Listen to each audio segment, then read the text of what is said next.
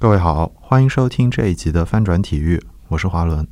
那么在这一期节目开始之前呢，我照例的是要在前面做一些简单的通告。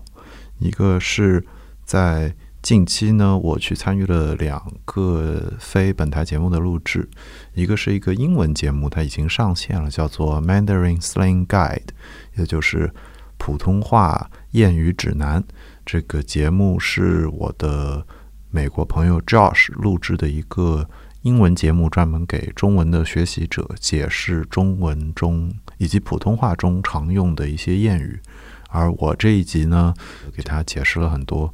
体育的中文的用语，以及这些用语的在中文中的演变的过程。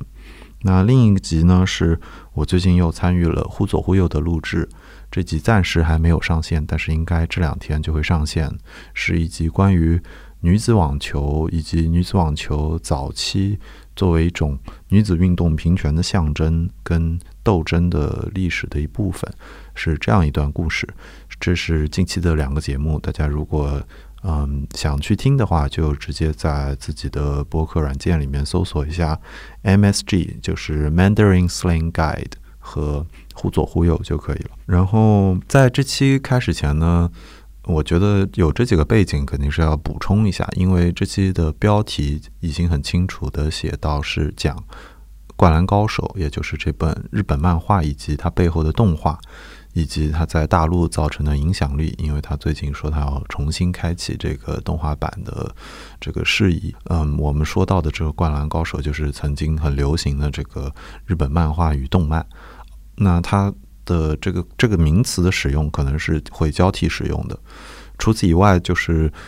重复会提到的这个井上雄彦，就是《灌篮高手》的作者。我们可能会聊到很多关于他本人的性格，以及他的画风，以及他与日本的漫画界，甚至是呃电视台的争端。所以说，这个名字可能也是要稍微解释一下的。除此以外，还有两个呃后面会有一些高度重复提到的名字，一个是。呃，川渊三郎，日本足球改革历史中非常重要的人物，可以说他一手主导了日本足球的职业化以及日本足球当代的足球职业联赛的创建。那这个在节目中也会有更详细的解释。还有就是现役的日本的男篮的球员叫八村垒，那他的特殊性之处是，他不仅是应该已经是日本历史上成就最高的篮球运动员，同时他也是一名。嗯，尼日利亚裔的与日本的混血球员，所以，但他是在日本土生土长长大的，他的成长经历与一个普通的日本孩子没有特别大的区别。另一位提到的这个与日本相关的混血球员是女子网球运动员，嗯，大阪直美，也就是 Naomi Osaka。那提到他呢，是因为他跟八村垒有某种意义上形成了一个鲜明的对比，然后他们都有各自的混血身份，但是他们所遇到的待遇在日本却是相当不同的。那当然，这些就只是一个简单的介绍，防止大家不清楚谁是谁。那具体的讨论还是在这期节目中，嗯，来展开的。同时呢，这个有一个感想，也是我在剪辑这一集的时候，我反复听这期节目的时候想到的地方，就是。嗯，如果各位是 NBA 球迷或者是篮球迷的话，嗯，如果你熟悉 NBA 之前的总裁大卫斯特恩的话，嗯，不妨把这集里提到的日本足球的这位名宿川原三郎跟斯特恩做一个比较，他们似乎在推动本国的联赛的职业化的方向上，甚至是手法上都有一些相似之处，这是我后来才意识到的一点。但是，我觉得不妨从这个角度来对比这二位。可能对于理解穿越三郎跟斯特恩都有，嗯，都有一定的帮助。那以下就是这期节目的整篇。《灌篮高手》就是那一段时间在电视里面放过。你觉得是哪一段？具体在国内的时候？就八零后嘛，八五左右的人还能看一看。像我的印象中的话，就是高中看的。当时是哪个？是电视台开始放吗？电视台，然后开始有那种 VCD，嗯嗯，有碟片嘛，嗯，因为当时互联网没有很发达嘛，嗯嗯，对。然后，因为你要承认一点，就是。如果你没有赶上公共电波、公共放送的那一波的话，你可能就真的接触不到这个东西。嗯，然后在你的印象中，这个可能就是亚文化，这个就是二次元，这个可能就是小众的东西。嗯，但是你赶上了那一波的话，你会觉得说，你会觉得别的时代的人，我靠，你们连这个都不知道。对，他会有这种感觉。对，其实我其实很惭愧，我也不算惭愧，我其实不太看过《足球小将》，虽然他这么名声。我也没看过。对，但是就对于看很多看球人来说，那个有是他们一些年轻时候对，而且那个画风我也不太喜欢，啊，你是觉得太夸张了吗？还是说太低幼了吧？因为它算它算少年漫画，嗯少年漫画。《灌篮高手》其实早期它因为它连载也是很多年嘛，嗯它其实连载早期的话能算少年漫画，比如说它里面有很多那种打架呃那种搞笑的场面，嗯嗯嗯嗯对吧？嗯嗯嗯你看动画片的时候，你能看到，就是一开始樱木花道是一个非常嗯呃怎么说呢？因为日语叫 ga gagu 嘛。Gagu gagu 的意思就是梗玩梗哦。玩段子的那种，就是那那种漫画几个字汉字是那几个字吗？没没有的哦，它是一个呃，它是一个日本的行内术语，嗯。行内术语。它把原来它更像那种呃 gag 漫画，嗯。就是里面是有段子的嗯，那种东西。这是一个类型，漫画的一个就是你送稿送到 Jump 的时候，那帮编辑会帮你分类嘛。哦。啊，就脑子里他，比如说 Jump 是这样的，比如说你自己投稿，或者说他约稿，嗯编辑他脑内就编编辑其实漫画的编辑在日本的话其实就是 producer 嘛，嗯，他会把你呃他会给你一个概念说啊，我们这次想请您画来画画一个什么东西，或者说你自己投稿的话，嗯。他把你的手稿一看，他会说啊，你这个脑子里就会他就会归类嘛，嗯。啊，这个算热血漫，这个算 gag，这个算什么 fantasy，这这这种东西，他会大致归类。嗯灌篮高手初期，你可以明显地把它可以归为叫校园青春的那种 gag 的那种漫画，因为 Jump 还是一个少年漫画的一个就是周刊杂志嘛，嗯它肯定要比较往这边偏了。嗯。后来随着那个井上雄彦的比例嗯。和和他的一些成熟度开始发生变化之后，你看他后期，嗯。尤其到了全国大会那种地方的画风，嗯。完全不是少年漫画的那个画风了，嗯。比例之那个怎么说，下笔之狠啊，嗯。然后那种锋芒。毕露的那种感觉，而且你像他最后那个球进了之后，流川枫跟樱木花道不是有个击掌的那个动作，嗯那个画面，你像那个画面，你在跟他最早画樱木花道那个时候，就完全像不一样的那个东西。嗯。他当时因为连载这个东西很夸张的，一连连连载好几年，嗯。作家本身、漫画家本身都会成长嘛，都会变化嘛。嗯。尤其到后面几年，他们圈内一般来说就是上帝捏着井上雄彦那只手在画嘛，捏着他手里那支笔在画嘛，OK 就是那种感觉。嗯。然后其实动画是片上来讲的话，也是从中间开始嗯，越来越好看嘛，因为他开始进入到那个打球的那个循环里边，他那种热血的东西，对热血的东西才出来。一开始什么跟赤木晴子那种什么那种互动，然后里边那边是那种嗯。那种，比如说就是跟流川枫之间吃醋啊那种地方的那个东西，嗯你可以想，他一段到地方就是一周一周一周这样，就是连载结束的嘛，嗯肯定也是在不断的回馈反跟读者的反馈过程中，慢慢的嗯那个找到自己的方向。OK，而且井上雄彦又是那种特别较劲的那种人嘛，嗯他肯定画到后面估计也不是他想要的东西，肯定非常纠结。然后整个中间大翻转，从那个我觉得从那个铁男那种打架那个地方，嗯你看他，诶，怎么好像感觉突然成人向的那种话题，嗯或者说是特别青年向，是特别青年向，他有很多那种个人成长的东西在里面嘛，。对其实那一幕在电幕动画里出来的时候，我觉得挺震撼的，这就是对，一般你很难想象有个动画片里面会表现这种东西嘛，吧？对对对，但是这种相比呢，就是这话可能会得罪人啊。就足球小将，我觉得这块就差一点，嗯，因为他的那个漫画是得罪人的话你来说，漫画作家可能偏上一辈的那种作家，嗯对吧？然后会更路径依赖，嗯会更听那个编辑的一些意见。从年代上来讲，它就比那个《灌篮高手》早早大概十年左右吧。他们算两代漫画作品嘛，对吧？我反正是对足球小将的印象，真的就停留在那几个主要的人物，其他。这但灌篮高手，我觉得他可能一直有这个魅力在吧，嗯而且就是他进来的那个时间，NBA 还不一定进中国了，或者是有了有了已经有了有了有了 OK，我不确定别的城市啊，嗯嗯上海应该算国内引进 NBA 算早的，嗯，应该算很早。那比 C 五要早吗？或者比中央台要早吗我印象中是要比 C 五早。？OK OK，甚至我看上海有线体育频道，那个时候叫有线体育频道播 NBA 的时候嗯，好像还没有 C 五哦。当时中央台都没那么多，频道都没那么多，对对对？C CCTV 五也是我印象中还好蛮后面出来的。一台，对，然后我看 NBA 最早九三九四年，嗯嗯，所以说我觉得上海应该就是说九十年代前期就开始转了，但是他那个时候很多还是那种比如说 ESPN 共片吧，嗯 ESPN 共片，然后我记得当时除了看比赛之外，还要还有一个非常有意思，就是它会有一小科普节目，嗯。就 NBA 的啊，知识。这中间当当当，这是有对对对对，它会有这个的。嗯。所以说我很多的，比如说二十四秒啊，嗯啊，然后那个三分线啊，对对对。然后呃，因为那个时候最早那个国际篮联是半场二十分钟嘛，呃对对吧？原来一场比赛是上半场二十分钟，下半场二十分钟其，实现在我感觉有的赛制里还是现在基本上都四节嘛，嗯对对对吧对？四节这个东西最早是 NBA 的嘛，对就原来国际篮联没有四节，就上下半场嘛。对对对，就我最早是十分钟是我最早看的时候是那个呃，就是 NBA 是有四节，一节十二分钟，嗯四十八分钟。后来是这个规矩影响到了国际篮联嘛，嗯，因为 NBA 太强势嘛，对吧？然后最早还三十秒，嗯嗯三十秒的那个进攻的一个限制，然后什么多少秒要打到前场啊什么的。我最早接触篮球其实不是看那种国际篮联的那些比赛，也没有好好看的比赛，我最早就是看 NBA。对，所以导致我有一段时间看国际比赛反而有点不太习惯，就那种半场啊那种东西啊。后面开始接轨嘛哎，。战术上很不一样，一边都是联防啦，打团队。哦，那个对 NBA 没有那个联防的嘛对对对，NBA 就打一一对一嘛。我记得以前虎扑那个时候还是不是虎扑的时候，叫那个叫 Hoop China 的时候，还没有改虎扑的时候，嗯当然这个在足球版的影响很大。嗯当时就有过一篇文章，就是讲，其实二十四秒的诞生也是在 NBA 经过一个阶段的，就是可能早些年的时候，比赛真的会无聊到，就是一方领先之后就一直运，就垃圾时间嘛，对吧？就是就是他消极嘛，对，就像你一个球队二比零领先以后，他就不就一直倒踢倒来倒去，倒来倒去。没有没有没有指谁的意思。对对对对，但是《灌篮高手》，我觉得他在这一代人中留下的印象，就持其实是持续到现在的。但他持续到现在，更多的是因为现在看球，或者是现在甚至有购买力这样一代人，他们还是对篮球的事情是有话语权。对这个我是一一贯这样说，因为我一直在接触日本二次元的一些东西嘛。嗯我经常跟日本人这么说的，我说你们现在一定要抓紧时间窗口，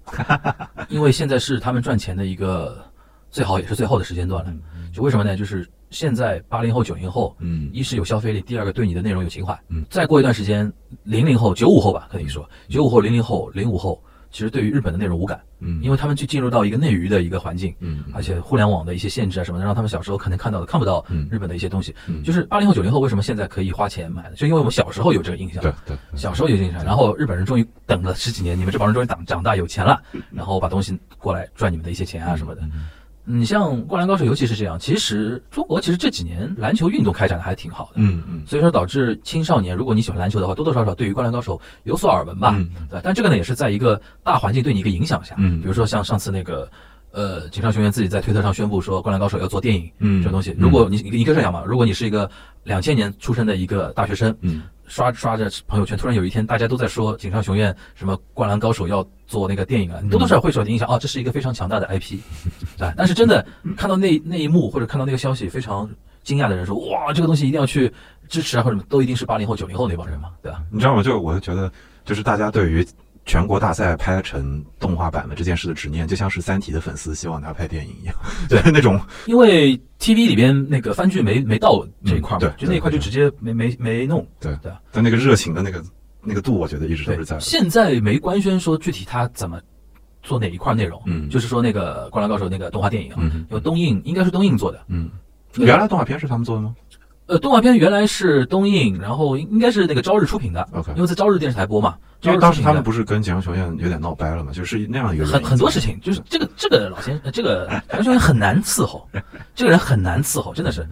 动画本身就动画电影本身是由那个东映来做，嗯然后井上雄院自己官宣嘛，我估计肯定就是漫画那一套了，因为之前有人怕说是不是拍真人版，嗯我觉得井上雄院是不会允许拍真人版的，对吧？他那个那种纠结或者那种矫情的那种是不会会不会允许拍的。嗯。但是现在没说是到底是不是全国大赛，嗯。还是说是一个 original 的一个什么东西，嗯嗯。就是重新来一个什么。但是呢，我倾向于说全国大赛的可能性很高，嗯，因为你想它是一个闭环的故事嘛，嗯就好差不多两个小时就能讲完了这个事情，嗯。啊，起承转合嘛。嗯在最高点绽放之后，第二第二场比赛莫名其妙输掉，是吧？这这个是一个非常非常电影的一个 story 的一个那个 storyboard，你就仿佛就看到到那个样子，对对对吧？对，我觉得应该这个可能性很大，估计大概百分之八十以上应该就是全国大赛。嗯嗯对，这个如果是这样的话，真的是，因为我那天发朋友圈说这个事情的时候，很多人都在问是不是全国大赛，是不是全国大赛？嗯就你刚才说的，就是心目中的一个执念。是啊，就这个东西如果能出来，就是好像爷青结，是吧不是？你想多少人跑去镰仓？我觉得中国人因为这件事知道，就是就跑到神奈川那儿去，就这就站在铁道那儿，那个路口永远有中国我我觉。得我觉得这个东西这个片子拍出来，如果引进国内的话，我觉得多少人多少四十岁男人要哭啊！对对，你想想，他肯，我不是在开玩笑，你肯定会哭的。对，而且这种他不是那种很直男，就是你可以带着女生一起去，就是很多女生也会跟着，对，现在我觉得甚至可能是爸爸带儿子了，嗯。已经到这种程度了。嗯嗯，这个 IP 肯定是这个程度，嗯。就是到时候爸爸带着十岁的小孩，真的是。说说你看你爹当年看的那个什么东西，而且不，我们上海人不摊台，这个 IP 拍出来就是不不丢脸啊！当年我年轻的时候就喜欢看的是这个东西它出来的质感，尤其像锦上雄彦，他如果这次盯着东映做的话，我觉得质感肯定会非常好。对而且现在你想，他现在下笔的那个画风，我估计他会重新画点什么内容啊？嗯他的那个画风跟原画设计的功力，你想这是浪客行之后的嘛？你想嗯他现在这个下笔是非常厉害的，所以说我觉得这个这个绝对会爆。其实就就是我印象中，当时那个《头号玩家》上映的时候，嗯它里面不是穿插了很多老游戏的那个点嘛？对，然后这个看到豆瓣或者知乎上会有那种很多对这个电影的点评，里面就会说什么，我爸看这部电影就想起他当年揣着吉他，然后听唱片，满大街跑去打红白机。对对对，红白机里边很多很多梗在里边。篮球迷来说，基本上人人都知道《灌篮高手》这件事，嗯但是《灌篮高手》又很微很妙的在那个地方戛然而止，几乎基本上就是每个篮球迷心中这个故事都是像没有真正结上那个尾一样，对，就是就缺那一步，然后那一步现在说跟你说可能对要就是填上这一步，一方面叫爷青结啊，嗯，第二方面就是活活得久了什么都能见得到的那种感觉。就很完满的那种。对对，你可以想象，就是没有遗憾，嗯就是你心目中的一个很大的遗憾，竟然在你活着的时候能看到把它嗯圆上去，对对，这个这个的确是，而且还好井上雄彦年纪不大，嗯，对吧？如果你可以想象吧，像他如果像那个谁一样，比如说英年早逝，我瞎讲啊，比如英年早逝，你就会你就会觉得说这成为一个永久的一个遗憾嘛，嗯，对吧？嗯？那至他他少不管怎么样画的时候是多几岁？他画《灌篮高手》的时候他开始连载应该才二十多吧，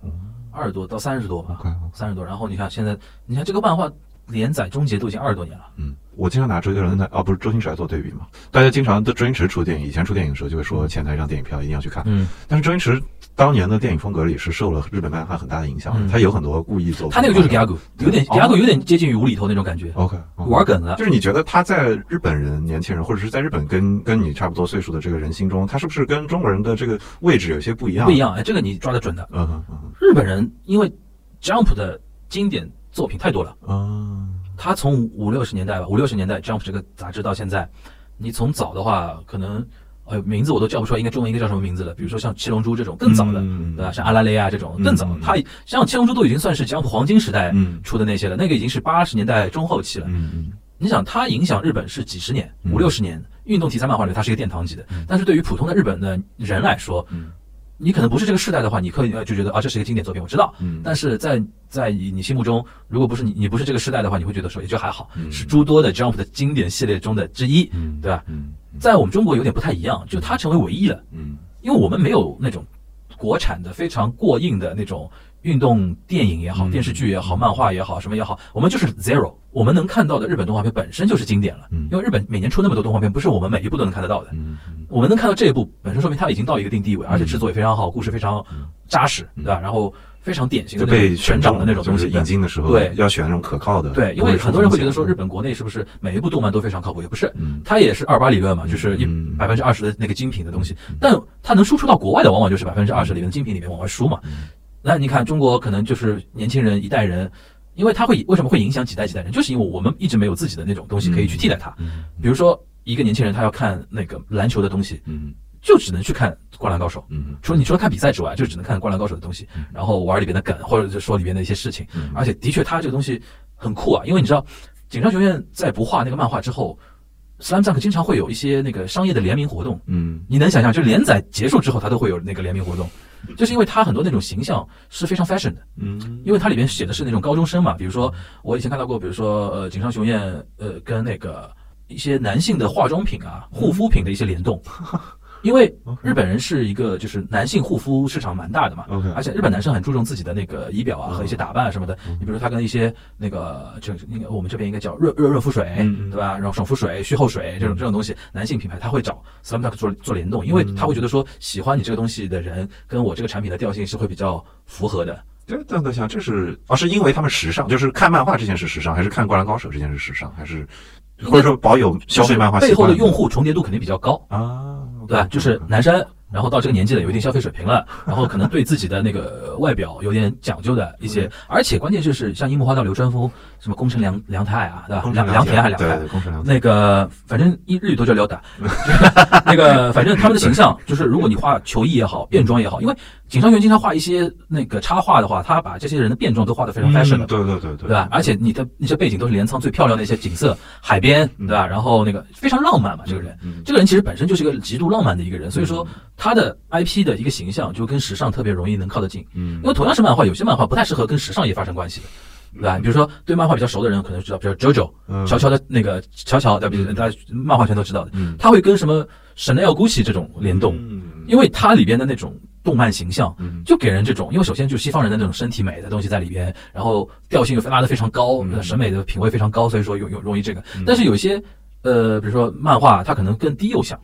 低幼向，比如说那个什么《海贼王》啊，《火影忍者》啊，他们的漫画联动往往是一些比较学习用品啊，对吧？就我看到日本很多那种什么学习用品啊、小小小食品啊这种做联动，因为都背后都会做广告公司都会做一些调查嘛对吧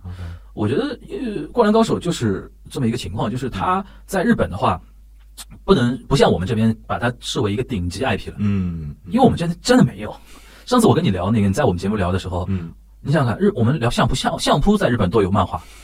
对吧？你想山地自行车它有漫画，哦，相扑有漫画，对吧？然后 ProRes 这种就不说了，就嗯 ProRes 在它史上漫画多的多的一逼，对吧？然后各种小众的呃高尔夫有漫画，什么都有，因为它漫画太强烈了，就是运动、嗯。运动番，嗯。就是运动的那个类型的漫画太多了，所以说可能如果你是这个时代，嗯。正好你是 Slam Dunk 的粉，嗯。除非你是比如说你在日本你是一个篮球迷，嗯。或者你是篮球运动员，这个我知道，很多篮球运动员都是基本上就看 Slam Dunk 的嗯那个长长大的，因为你就喜欢这个运动。嗯。但对于普通大众来说，首先日本篮球不是一个第一运动，嗯。对吧？普通人来说，他肯定啊，这段时间我比较迷这个漫画，下段时间出了另外一个火爆款，那我肯定迷这个。嗯。但是在中国就是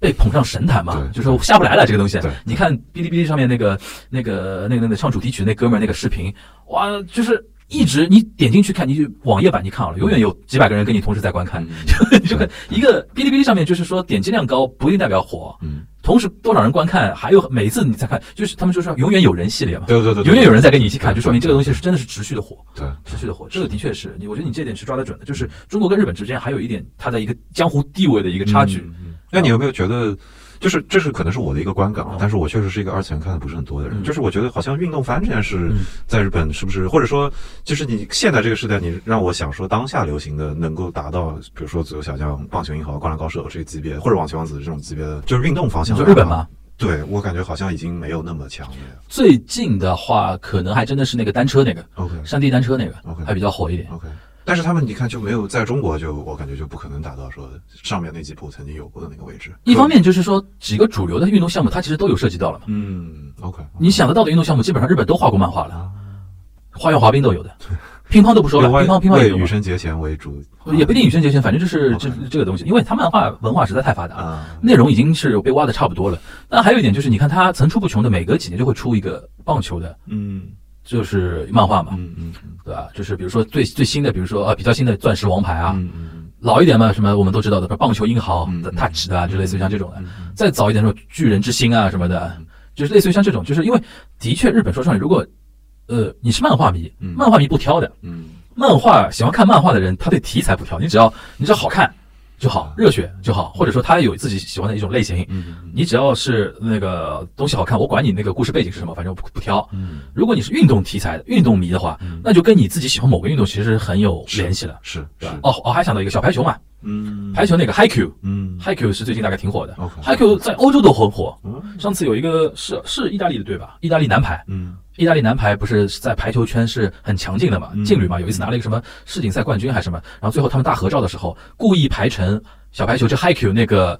一张一张那个就是漫画里边的合影，啊。他们每个人学里边一个人物摆出那个样子的合影，然后那张照片还被日本日推上面发出来嘛，就你可以看得出来，这个东西是跨越国界的，因为你这个运动是跨越国界的，嗯那个那个非常火。嗯。那刚刚就是你已经讲了，嗯。就比如说《灌篮高手》在日本可能并没有在中国这种拔高的地也位，没有那么强的大的地位。然后或者说运动番在那个年代可能已经覆盖了这些主流的运动，但是我觉得把它们连在一起的话，结合我自己在亚对亚洲的篮球比赛的一直以来各国的成绩的印象，嗯。就是可能比如说《灌篮高手》在中国甚至是影响了一代人开始打球，对但是在日本是不是好像并没有这种立竿见影的效果？就是像这部番，我们当时聊到的时候就觉得是不是因为八村垒现在进入 NBA，就作为一个日本难得的超级新人，可能是日本史上最好的。我觉得《灌篮高手》对于日本篮球界的影响有限，嗯篮球界的影响有限。的确，我觉得，因为它时代很早嘛，嗯八九十年代嘛，九十年代为主嘛。九十年代的确，它有一波那个，呃，有一波估计带它带起来的那种篮球的那个东西。嗯但的确，这个东西受限于那个你的基础，嗯呃，怎么说呢？就运动的这个基础。嗯日本还是九十年代的话，还是棒球啊，嗯往下排一点嘛，足球啊，呃，比较，因为你像中村俊辅这种人，他都承认自己是受足球小将的那种影响啊什么的，的确是这样。但是呢，这个其实跟你这个运动协会本身的一个运作能力啊什么的，嗯还是最有最最有最有关系。嗯你如果体质不行的话，你光靠一部漫画，你说能提高多少？嗯不一定，嗯对吧？而且就跟你说，你这个热潮过了，下面一个热潮，哎，像啊最近那个谁，英式橄榄球 rugby 嗯在日本反而也挺火的，这就是因为有那个世界杯。嗯，rugby rugby 的 World Cup 那个在日本不是办过世界杯嘛？就最近办的，最近几年，就就前两年吧，哦就前两年。这个东西因为中国国内一点不关注嘛，对，rugby 没人关注的嘛。英联邦的但但是日本这两年提升很快哦，嗯这就是跟他毛起来想发展这个运动是有关系的。嗯，是为了奥运会还是说不是奥运奥运会。那那毛起来是指的是说，说说个可能不成理由的理由啊，嗯。那个现在日本东京奥运会的组委会主席，嗯。就是也是日本原首相，在两千年左右做过日本首相的森喜朗，嗯。也是我那个大学的学长，大学长，在他的推动下，rugby 一九年在日本办的那个世界杯，，OK 他们也是四年一届，但是他是比如说五九三，就是是这样上去的。OK 他是冯丹的，森西朗的推动才开始申办那个 rugby 的奥运会，啊，rugby 的世界杯，嗯然后开始这样起来。为什么呢？因为森西朗在大学时候自己是 rugby 的运动员，就是完全是一定要这种就是从上而下的开始推，嗯或者说民间的这种出来，嗯一定要双方这样。你光靠一个那个漫画是很难啦，嗯。漫漫画很难不。过你在上次你还跟我很喜欢提那个嗯川原三郎现在想搞 J League，哦是 Basketball League 还是是？对对对，川三郎比较特殊的一个点，就是我刚才想跟你说的，嗯，就九十年代为什么 J League 能起来，就是足球的 J League。其实说穿了，就是因为那当时有那他川原三郎那帮人嗯在搞 J League 改革，嗯他就搞成了，然后就把这个一批人带起来。其实我们其实提到提到足球，总会觉得说这是个系统工程啊，怎么怎么样啊？其实没有那么复杂。我个人研究川原三郎的一些作作为啊，或者什么，我觉得其实就是把顶层设计几个人做好了，嗯下面其实就是自然生长的一个事情。嗯，但在这之前，你要不稍微介绍介绍一下川原三郎？川三郎是这样的，就是也是我们大学的学长，就是你提运动啊，跟早稻田是有相当，就日本的运动圈你不得不提早稻田的。你像比如像刚才说那个森喜朗，他自己是我们早稻田的嗯那个呃那个学生之外嗯，他自己从大学开始一直玩那个 rugby 的嘛。你看那那个身体很壮的，那那个讲道馆是你们的吗？还是讲道馆柔道的那个啊是是你们柔道我不清楚，柔道我不清楚。嗯反正因为我们学校有一个叫人间科学部，嗯你是人间科学部应该怎么讲呢？其实你可以把它理解为叫运动学部，physical science，类似于像这种的。你比如说我们有很多那个体育方面的校友啊，嗯你刚刚提到羽生结弦、嗯福原爱，嗯对吧？这些都是我们学校，因为我们那个私立学校里边算那个比较重视体育这一块的而且还有还有那些，比如说一些体育明星经常考我们学校啊什么的，对吧？就说回川原三郎啊，嗯他是一九三六年出生的，八十八十六了已经，八十六身体特别好。嗯然后呢，他是早稻田毕业之后呢，进入了一家公司。叫古河电工，嗯五六十年代，他当时是应该怎么说呢？日本的整个足球体制是 amateur 的那个、企业联赛，嗯嗯嗯古河电工是有自己的企业的球队的。然后他当他们当时所谓的日本的足球圈啊，嗯就是一帮企业的联赛在踢嘛。嗯嗯然后他就是里边的一个代表，就是一个运动员。嗯，他一就川原三郎一直是里边的一个运动员。都要把你这些汉字换成那个 日语里什么放送代表都要给他们注好是这个，对对对对对对。但是中国人一般能理解我说的那个意思然后他也做过日本国家队的教练，嗯好像是做过。但是他那个年代的国家队，就跟你说是 amateur 的那种，嗯也那个那个球员嘛。嗯然后时间就来到什么呢？就是他一直比如说在这个足球圈里边在运作，但是原来可能是业余足球圈嗯对在运作。然后时间就来到那个九十年代嘛，九十年代他们那帮人就觉得说应该搞职业联赛嗯 （Pro League）。我有一本他的书嘛，叫《独裁力》，他一直觉得说搞运动 或者说一个企业一个组织是需要独裁者的。然后他一直觉得有个观点说，一定要需要怎么样的说，没有私欲的独裁者才是一个企一个组织真正在追求的一个 leadership 的东西。 OK，你看的是他的日文的原著吗，日原著原著你还记得这句话怎么说吗？绘声绘色的来一下。視欲のない視欲のない独裁者は那个呃と真の leader，哦就是心理没有私欲的独裁者才是真正的 leader。呃，他是因为你像八十多岁的一个日本老男人，他说什么都是那种下断定的，而且他又是那种不太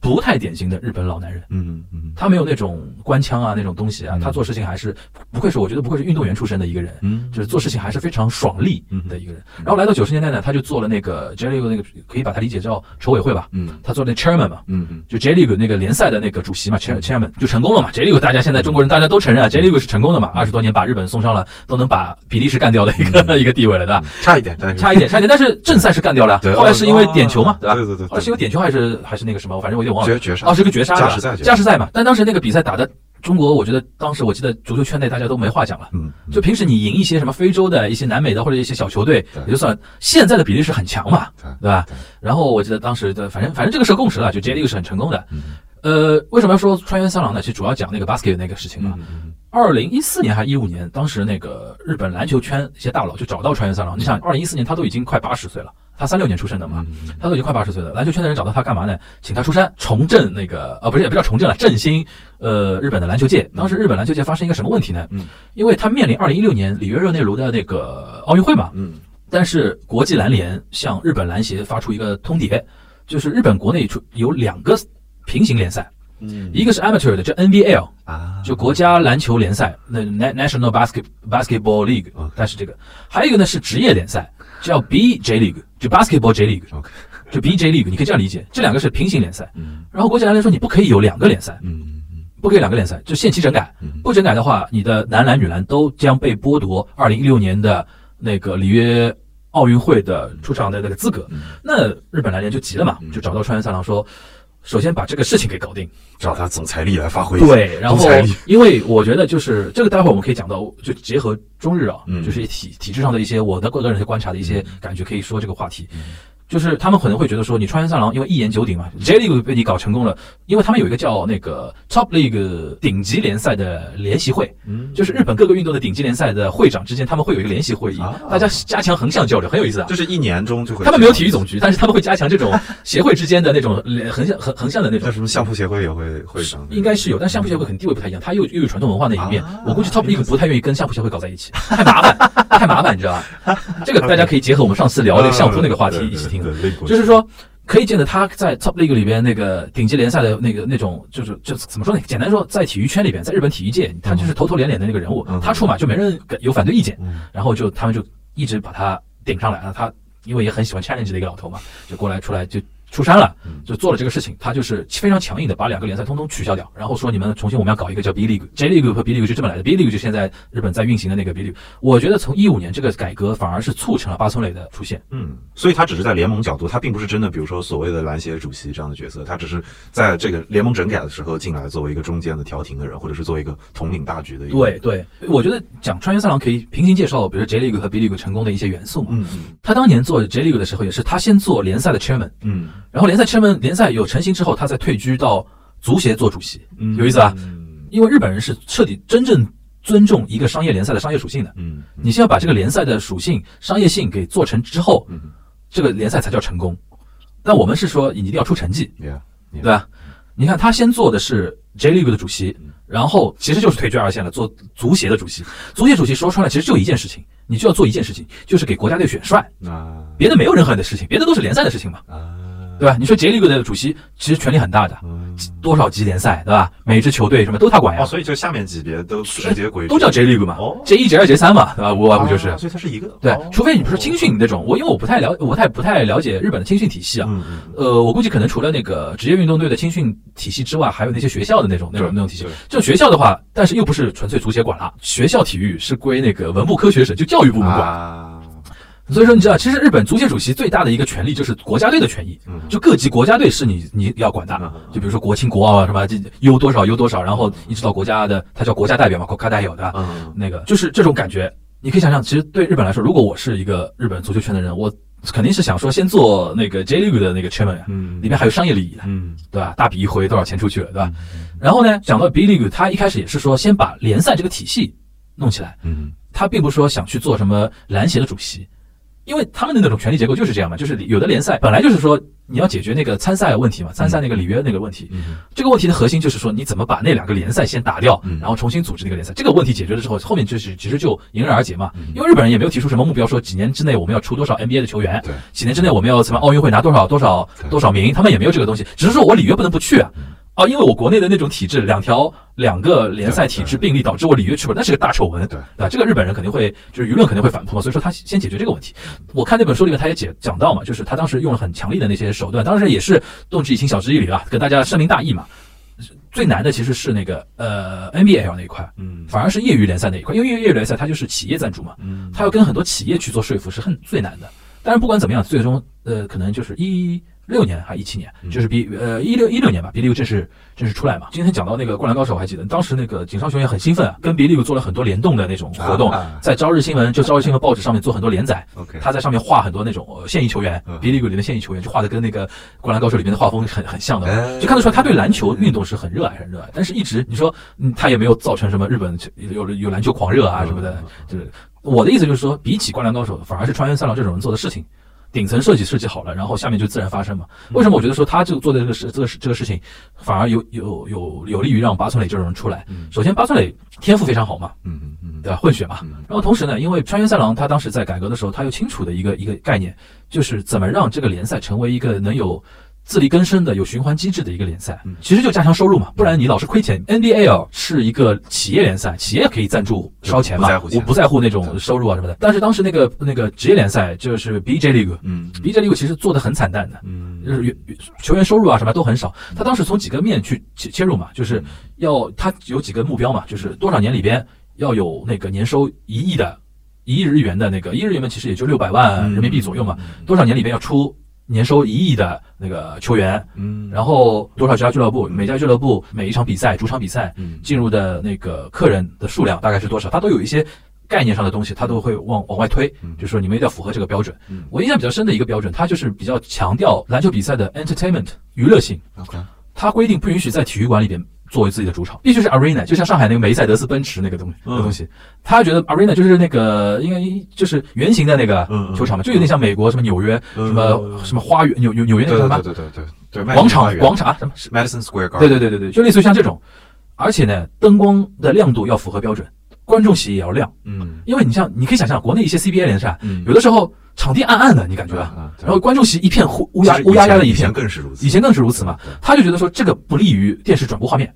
True，电视转播一定要热闹、漂亮、艳丽对，然后一定要有 cheerleader，一定要中场一定要有表演，甚至又是采用声光电。你有钱的俱乐部就给我搞这一套，没钱的你有几个底底线，比如说你灯光要亮到什么程度，然后你现场如果你是实在是方方正正的体育馆也 OK，但是你要帮我把位子做到多少个以上。OK，呃，它有一些很硬性的指标，它目的就是说提高你的 entertainment 的一个观赏性的同时，让你的电视转播有价值。嗯好，OK，然后同时呢，为什么把球员的工资要往上提？要要打造明星嘛？打造明星，你才能吸引年轻人来喜欢这项运动，未来你才会有源源不绝、源源不绝的青年人会涌现出来嘛。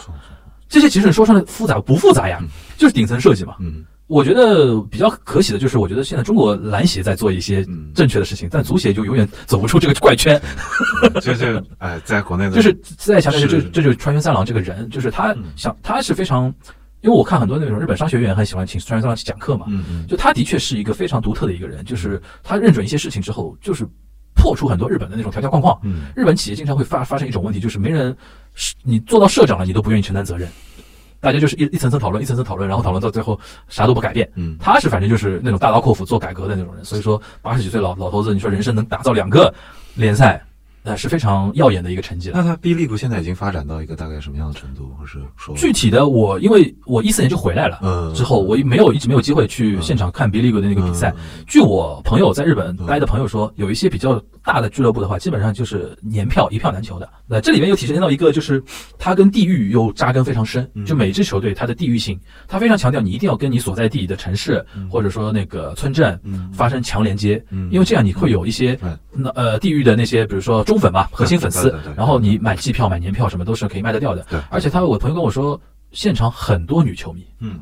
很多女球迷，因为他们会觉得说这是一个家庭休闲的一个好去处。啊，难道不是因为前面你说锦商学院都可以卖化妆品、男士护肤品，我感觉有女生球迷也可以理解那么他们应应援主要是妈妈喜欢这一套。啊妈妈为什么愿意来？首先，比如说年轻球员，比如说活力四射，这妈妈也会蛮喜欢的，对吧？还有一点就是，她会觉得说这是一个周末或者说平时晚上。一家人一起去都能去享受到的一个休闲项目，因为你想，一个家庭小孩、妈妈、爸爸都喜欢的娱乐项目，其实很少的，在这个社会上，是吧？在说在中国，你可以看到很多什么妈妈喜欢逛街，爸爸喜欢打手游的，小孩喜欢干嘛的。但是一个运动比赛，而且你可以加强家人的联系，嗯嗯这个呢，其实应援文化这个东西，或者说地域性的这个东西，其实从棒球就开始来了。嗯你比如说日本人的那种棒球应援文化，足球大家也看到，比如说普和红宝石那种红魔那种东西，嗯其实就是你一旦跟这个地域扎根之后，他们会成为这个地方的居民。嗯生活中的一部分，日本人往往往运动就做着做做做成这个样子。我朋友跟我说，现在好的球队或者说知名球队、大牌球队的话，基本上已经能做到这种程度了。嗯，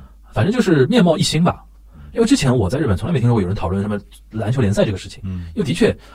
但是规模比较大的都是阿马球身边人，打吗？日本人都不太打篮球。我当时留学最早的时候在语言学校嘛，嗯我们语言学校因为中国人多嘛，嗯，我们一般比如说在附近球场打球，整个球场可能都是中国人在打，稍微来一个老呃就是不讲中文的，都是什么韩国人啊，然后那个越南人啊这种。啊，日本人很少打篮菲律宾，真的很少打篮球。日本真的很踢足球真的多，踢足球，然后棒球，就是其实说实话，就是这次的，因为提到《灌篮高手》跟嗯《穿越太郎》，多少都是跟八村垒现在的成功是有关系的。对对对对对，但是听你这个描述下来，感觉八村现在成功更像是一种，就是它是个果，不是因，我觉得。嗯就巴村的成功，我觉得就是，比如说你想，首先他人才被挖掘到了嘛，嗯就肯定就是因为有职业的俱乐部去挖掘你们这些人，嗯对吧？然后还有一个就是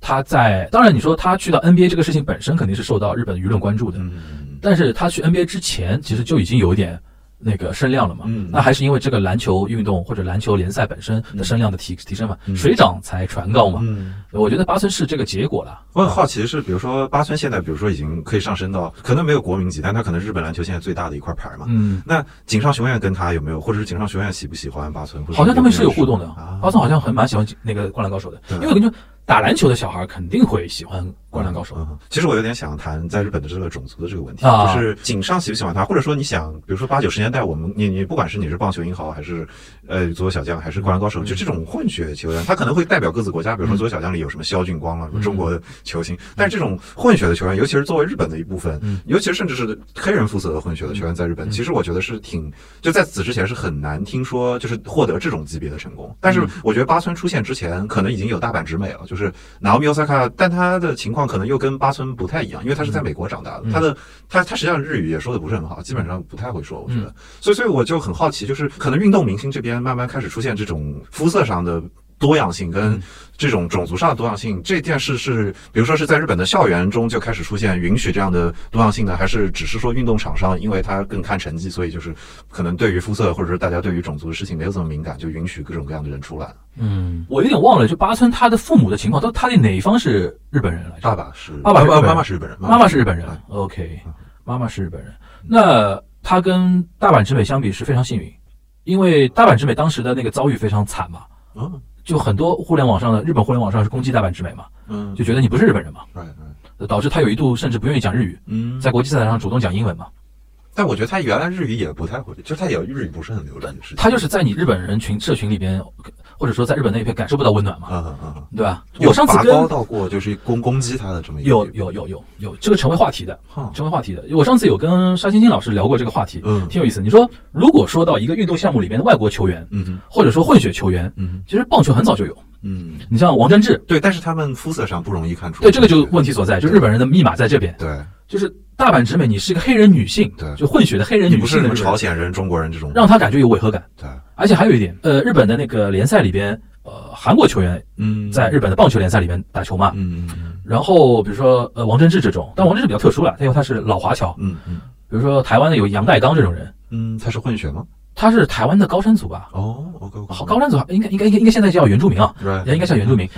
嗯外援归外援，外援他分得很清楚，你是来赚钱的。是是是，你像王贞治比较特别的点，就是王贞治可能中文都不太怎么会讲了，嗯。他其实就是一个叫中国名字的一个、嗯。一个日本人嘛，嗯所以说而且又是个男性，没有，而且你从头到底表现出的是对日本文化的一种认同嘛。嗯再加上再加上我跟沙老师的点是在这边，就是再加上棒球是一个非常非常传统的运动，嗯。非常传统的运动，到了足球嗯，甚至到了篮球，再到呃网球这种小众运动，非常有意思的点就在于说，有一些在日啊，在你知道就在日就是呃，但在日本包含在日的外国人，是外国籍是还是只仅指朝鲜半岛，哦？哦就是在日本生活的啊很多朝鲜半岛的后裔啊，他们统称叫在日在日。嗯你比如说像孙正义最有名，SoftBank 的老大嗯孙正义嗯嗯，对吧？然后他是在在日嘛，然后江尚中我比较喜欢的一个东京大学的一个教授，嗯也也是在日籍。嗯，他们有一段故事，其实很多人很少提到的。嗯他们小时候都有日本的姓名的，嗯而且用的都是日本的姓名。长大了之后，有一些 identity 上面的一些认知之后，嗯开始改回了自己的那个孙正义好个像就是朝鲜半岛的那个啊，孙正义好像就是这样，他好像原来对，很多人是这样的嘛对。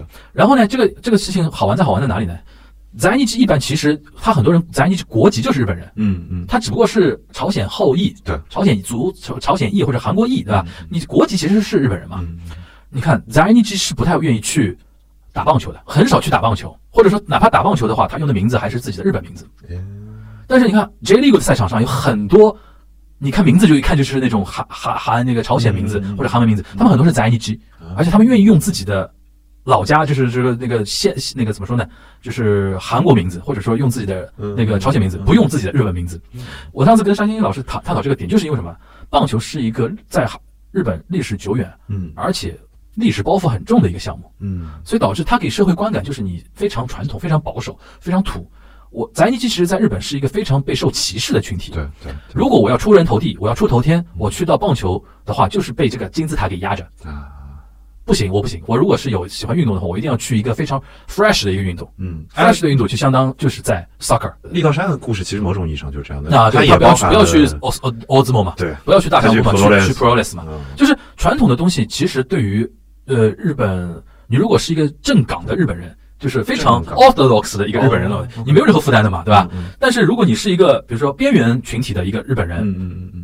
你会在里边感受到很大压力，嗯，因为它里边比如说学长学弟制啊，对对对，啊还有那种各种各样的规矩很多一大堆，你会觉得说压得喘不过气来。嗯嗯他他到时候会会会选择说我去到一个相对呃 fresh 的一个运动，soccer 就是一个，嗯然后我觉得网球也是一个，嗯然后篮球也是一个。不过你刚刚说的这个杂尼基里会包含，比如说就是朝鲜族去日本上学，就中国的朝鲜族去日本那不是，那个算中国人。啊，就他不是只跟着朝鲜咱一起只是说就是当年二战结束之后，你们这帮人没回去嘛？啊，就是二战之前，他们不是那个朝鲜半岛殖民地嘛？OK OK，就是呃半岛跟日本是往来的嘛，嗯很多人是住在日本的嘛。那战争结束之后，你面临选择嘛，你是要待在日本，还是要回到自己的那个嗯呃半岛去？很多人选择留下来了，对对对？留下来之后还还面临一个问题，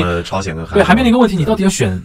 北朝鲜还是选南朝鲜？其实这是另外一个话题了。对对对但总体上来说，这群人在日本是受歧视的。对，之前那个美国有一个算是新时代的一个数字媒体叫 Vox，嗯。他们做的就是视频的动画效果跟各种各样的视觉效果做的特别好的一个节目。然后他们有一个有一个系列叫做 Borders，就是讲的是边境之间的事情，各就拍世界上各地的边境，可能拍过一次委内瑞拉跟别的国家边境，到委内瑞拉出现危机的时候，然后在日本的时候他就拍了那个东京的朝鲜学校，嗯，就是就是就是拍朝总，就是朝鲜朝总联对朝总联嗯跟朝鲜学校之间的关系，就是、嗯然后但是当时那集他没有提什么孙正义这些人，嗯但是他更多拍的是就是这些朝鲜的学生，对，就是他他们直接去朝鲜学校，就因为他从小接受的是朝鲜式的对教育嘛对，然后就是就很不一样因为。你提到这个话题呢，我们在准备这期节目的时候，我记得我有发一个链接给你看，時々考就是えるんだ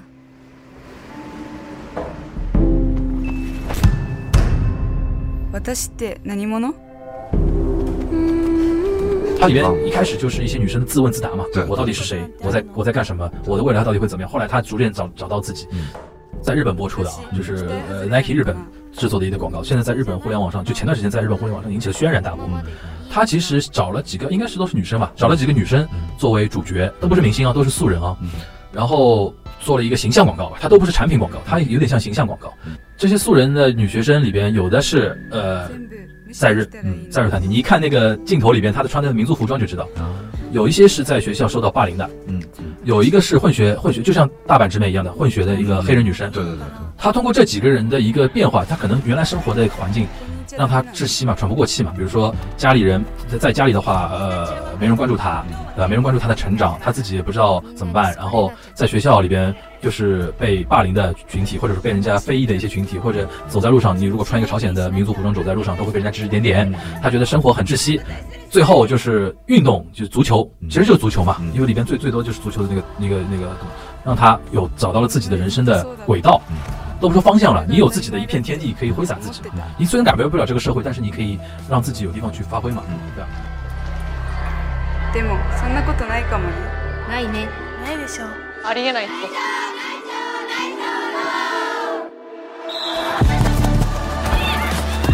ていつか誰もがありのままに生きられる世界になるって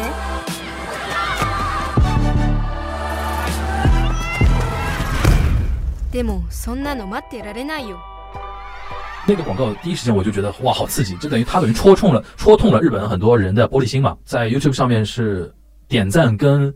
到赞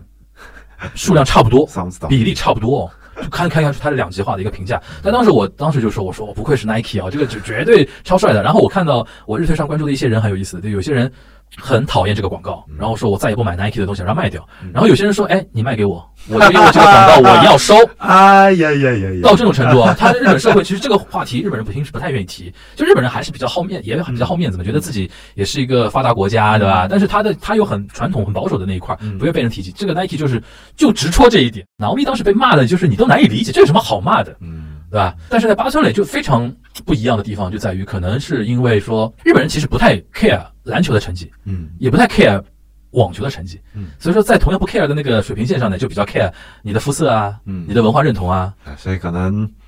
这个话题啊，我我这个节目能聊到的部分，可能我觉得，尤其是关于日本，今天其实可能都 cover 到。但是如果各位更感兴趣的话，转手出门右转东亚观察局啊，这个更加专业。对，东亚观察局或者锦湖端会议都可以，对对对对，都都有聊到，都可以都可以聊到。就是不同国家的这个不同的文化的氛围，以及它可能在各个行业衍生出来的变化。嗯，那今天特别感谢樊叔来翻转体育聊，谢谢谢谢，我我也是反呃串台回访啊，因为上次那个华伦到我节目来聊了一期相扑嘛，对吧？然后我们上次又其实又聊了一期，但是还没上线的，大家可以敬请期待。然后作为一个礼尚往来的，今天到这个节目来，在一个周五的雨夜啊，那个大家全民已经无心聊别的东西，都在吃瓜的一个雨夜，我们来聊一个体育的话题啊。对对对，行行，那这一期大概就录到这里，然后感谢各位收听，呃，希望呃各位喜欢这期节目，嗯、大家再见，拜拜。拜拜。